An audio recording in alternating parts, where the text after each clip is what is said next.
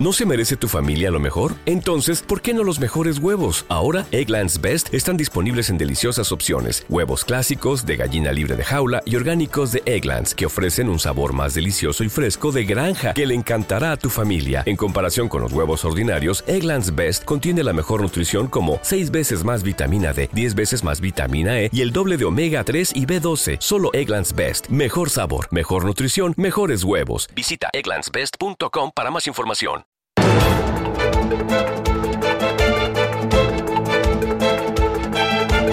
En Radio Intereconomía, la entrevista capital con Susana Criado. Y con Luis Garicano, que es economista eurodiputado de Ciudadanos. Don Luis, ¿qué tal? Buenos días, bienvenido. Buenos días, Susana. ¿Qué tal? estar aquí, muchas gracias. ¿Cómo va todo? Pues muy bien, estamos eh, trabajando mucho y, y avanzando cosas. Bueno, y avanzando mucho con la vacunación, que eso nos está dando mucha más visibilidad y mucho más certidumbre en cuanto a todas las patas de la economía, ¿no? A la reactivación y a la vuelta a la normalidad y recuperar los niveles pre-COVID. Eh, yo creo que en estas últimas semanas se ha avanzado mucho. No sé si eso se, palpa también allí en Europa. Pues sí, se está palpando en, todos los países europeos eh, prácticamente eh, de forma simultánea. Estamos todos avanzando eh, y se va avanzando también en la, en la libre circulación dentro del espacio Schengen y en el certificado verde, que yo creo que, va a permitir a toda Europa viajar este verano. O sea que realmente Europa, con, con la combinación de los planes de recuperación, que como, como sabes, el viernes pasado los países ya han autorizado a, Europa la emisión de eurobonos y, y, la vacunación, creo que Europa está haciendo su trabajo. Bueno, Europa sigue haciendo su trabajo. Esta misma semana los gobiernos de la Unión Europea y el Parlamento Europeo alcanzaban un acuerdo para exigir una mayor transparencia a las multinacionales. Quiere obligarlas a publicar sus beneficios y cuántos impuestos pagan en cada país del bloque. ¿A usted esto qué le parece? ¿Cuál es el objetivo? Me parece, me parece muy importante y muy positivo.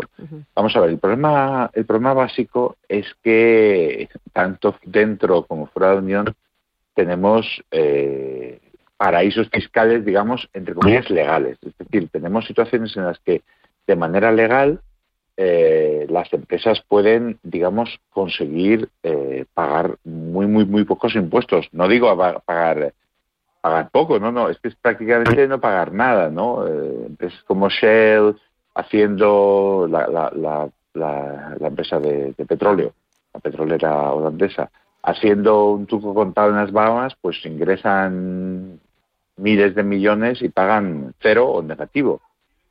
Lo que, de lo que se trata con esta medida no es tanto decir, oye, tienes un impuesto mínimo, eso en algún momento creo que con, con, con los cambios en la administración Biden se va a conseguir, sino por lo menos cuéntanos cuánto ganas cada país y cuánto pagas. Eh, y la idea es que por lo menos la vergüenza torera eh, tendrá un impacto. Es decir, si las empresas tienen que explicar, oiga, yo aquí en España he ganado, eh, bueno, sabemos el caso de Netflix del año pasado, ¿no? Pues hemos ganado, hemos ganado centenares de millones de euros y, y, vamos a pagar pues, 2.000 euros, como les pasó a ellos, pues esperamos que eso les, desanime para hacer este tipo de, y hay todos los... trampas o de... ¿Todos los países de la Unión Europea han estado de acuerdo o ha habido alguna nota, alguno que no estuviera conforme?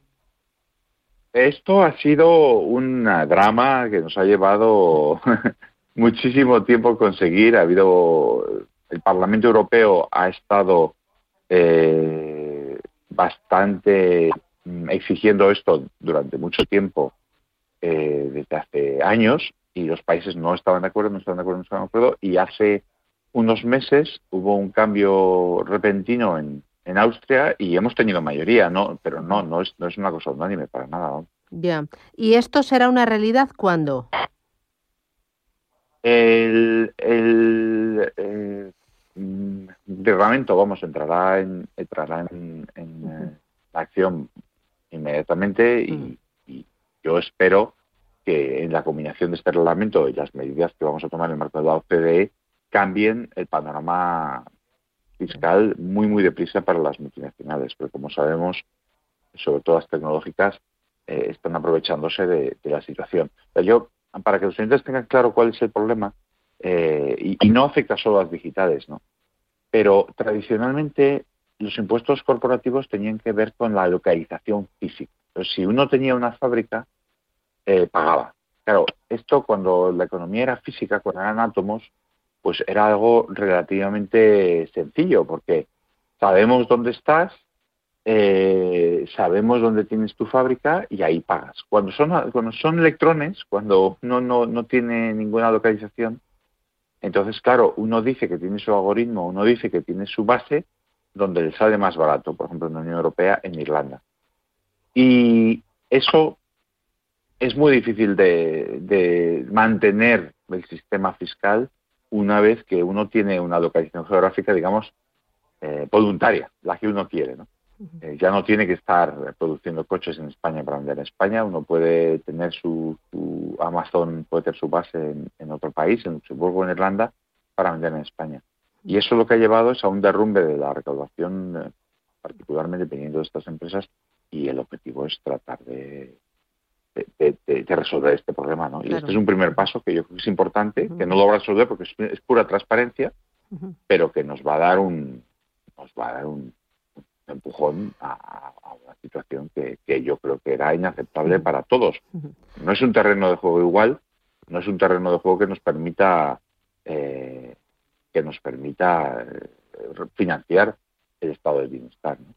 Al mismo tiempo, la, Comisión Europea ayer anunciaba que iba a mantener eh, suspendidas las reglas de déficit y de deuda hasta el año 2023. Es lógico porque esto de la pandemia pues, eh, ha hecho trastocar todos los planes y que los gobiernos se endeuden hasta las trancas para intentar que la crisis no se convierta en estructural, que sea simplemente eh, coyuntural. Pero le, le, da un toquecito a España, ¿no? diciendo hay que ser prudente con la política fiscal. ¿Ahí a qué se refiere Bruselas? ¿A que gastemos menos o a que no subamos impuestos hasta que no hayamos recuperado niveles pre-COVID? Yo creo que lo que a Bruselas le preocupa es el, es el tema del déficit eh, estructural. ¿no? Yo creo que todo el mundo tiene claro que ahora mismo hay que gastar. Eh, eso ha sido un, éxito de la política europea, eh, el que todo el continente se haya mantenido la actividad económica, se haya mantenido el, el, los trabajadores conectados con sus empresas, las empresas han activado liquidez, y todo eso ha tenido que ver con las reglas fiscales no creo que Europa en ese momento quiera que esas reglas fiscales se puedan a en marcha de ninguna manera ni que nadie se lo plantee. Lo que sí es peligroso es el crecimiento de los déficits estructurales, que tienen que ver con los sistemas de pensiones, que tienen que ver con, con gasto permanente que esté financiado con crecimiento ahora mm, de gasto que se supone que es anticíclicos. Ahora puedes gastar una cosa en un momento concreto, pero no puedes subir tu gasto estructural. Entonces, esa es quizás eh, la gran eh, eh, la gran diferencia entre los países que están haciendo las cosas bien y los países que no están haciendo lo bien hacer. Y es que debemos asegurar que el, que el déficit estructural no se dispara. Y creo que ahí España tiene mucho que hacer. Claro, y entre lo mucho que hacer, tener cuidado con los impuestos que sube y en qué momento los sube. Porque en este momento de depresión económica eh, sería como echarle más leña al fuego. Y luego lo de los impuestos verdes está muy bien, eh, está fenomenal, pero ya estamos viendo que eh, ahora con lo de la energía, que nos afecta absolutamente a todos, eh, a 11 millones de familias, pero también al que tiene una panadería, al que tiene un kiosco, al que tiene un lavacoches. Efectivamente, el, la presión fiscal hay, que, hay que medirla y, no se puede disparar en este momento. Y por eso, volviendo al principio de nuestra conversación, es tan importante el, el tratar de recuperar esta fiscalidad corporativa. ¿no? Pensamos que, cuesta a lo mejor 50.000 millones de euros eh, a las economías europeas este dinero que nos está recaudando. Y, y, si, y si conseguimos que, bueno, pues que, esta, directiva simplemente y que países eh, exijan a las multinacionales esta transparencia, por ahí podemos recaudar más cerrando agujeros, ese es, ese es el ideal, ¿no? no a base de que subir los impuestos. Eh, ahora de cerrar agujeros, ah, bueno, le voy a preguntar enseguida por lo de la tasa Google, pero ahora que, eh, como ha, mencionado el tema de Irlanda, ¿no? Y el 12% que tiene de impuesto de sociedades, y esos agujeros que hay en algunos puntos de Europa, ¿no? Que tienen una fiscalidad ventajosa. Eh, Andorra, por ejemplo, también, o Portugal para determinados profesionales, pero también en Canarias hay una fiscalidad, el impuesto de sociedades, tengo entendido, corríjame que de esto seguramente que sabe usted mucho más que yo. Canarias tiene un impuesto de sociedades del 4% y no hemos sido capaz de, atraer a un Google, por ejemplo, o a tanta tecnología como Irlanda y tenemos un clima y unas playas mil veces mejores. Sí, Irlanda no es realmente no es no es el 12% la clave, ¿no? La clave es eh, en todo el entramado. Hay hay dos pilares para explicarse de la manera en la que la, la, Unión Europea y Estados Unidos están acordándolo en la OCDE dos, pilares clave que tenemos que cambiar para cambiar la fiscalidad corporativa. El primer pilar es las bases imponibles. Es decir, lo que la gente hace es cambiar la definición de lo que es ingresos y de lo que es ganancias para poder no pagar. Fíjese, en Estados Unidos uno paga de acuerdo a donde tenga eh, la base legal de la empresa. Y en Irlanda uno paga de acuerdo a donde tenga los ejecutivos de la empresa. Bueno, pues eh, las compañías americanas grandes dicen, no, no, yo no pago en Estados Unidos porque estoy en Irlanda. Y en Irlanda dicen, no, no, yo no pago en Irlanda porque estoy en Estados Unidos. No es que no paguen el 12%, es que no paguen nada. O sea, el 12% es el segundo pilar, el, el impuesto mínimo que vamos a tratar de acordar con Estados Unidos a lo largo de este año, y eso sí sería una revolución, que fuera pues como, como como mínimo pues 14 o un 15. Pero ese es el segundo pilar. El primer pilar es qué es la base imponible, de qué estamos hablando. Oiga, no, o sea, imagínense que fuera sobre la renta y le dijeran, no, no, en este país usted paga de acuerdo de cuánto gana y en este otro país usted paga de acuerdo de cuánto compra. No, pues yo compro en un país y gano en el otro y no pago en ninguno. Ese sería ese sería el gran objetivo y eso no lo tenemos nosotros en Canarias porque lo que tienen eh, diferentes tipos fiscales. Pero bueno, eh, y estoy de acuerdo también con la base de, la pregunta, que es, oye, mm, realmente eh, el, que una empresa se coloque en un país no es solo mm, fiscal, sino que tenemos que asegurar eh, que tenemos el capital humano, que tenemos las... La certidumbre política, la seguridad jurídica, que no nos van a cambiar ese 4% al cambio de gobierno, que eso también es muy importante, o que no nos van a meter otro arancel para compensar de... sí, o sea, hay otras muchas más cosas, lo sé. Y por último, em, eh, Estados Unidos impone nuevos aranceles a España por el tema de la tasa Google, pero dice que lo va a suspender durante 180 días. Esto significa, cuidadito que me he cabreado, te doy un plazo para que recapacites, ¿o qué?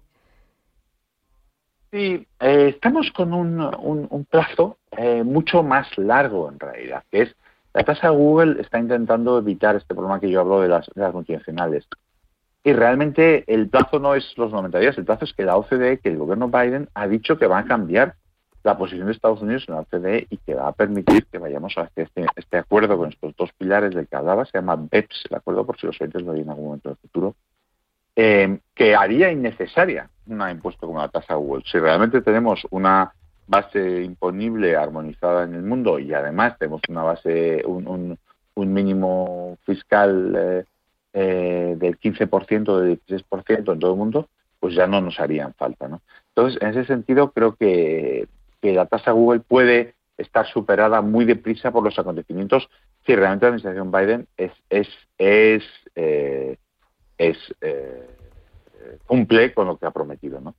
Em, entonces, bueno, mm, eso es como un tercer paso. Yo por eso diría que, la, información país por país es el primero. Ahora, bueno, pues como decía, el Parlamento lo tendrá que aprobar inmediatamente. Yo espero que no haya problema y luego mm, lo tendremos que poner en marcha en los, próximos meses y, y, eso ya será un paso el tener esta transparencia. Pues Luis Garicano, economista, eurodiputado de Ciudadanos, un placer, como siempre, charlar con usted. muchísimas, gracias. Cuídese. Adiós. adiós. As a new Western Union customer, you can enjoy a $0 transfer fee on your first international online money transfer. Send money to your family and friends back home the fast, easy, and reliable way. Visit westernunion.com or download our app today to get started, and your first transfer fee is on us. FX gains apply, not available for credit cards and transfers to Cuba. Services offered by Western Union Financial Services Inc. and MLS 906983 or Western Union International Services LLC and MLS 906985.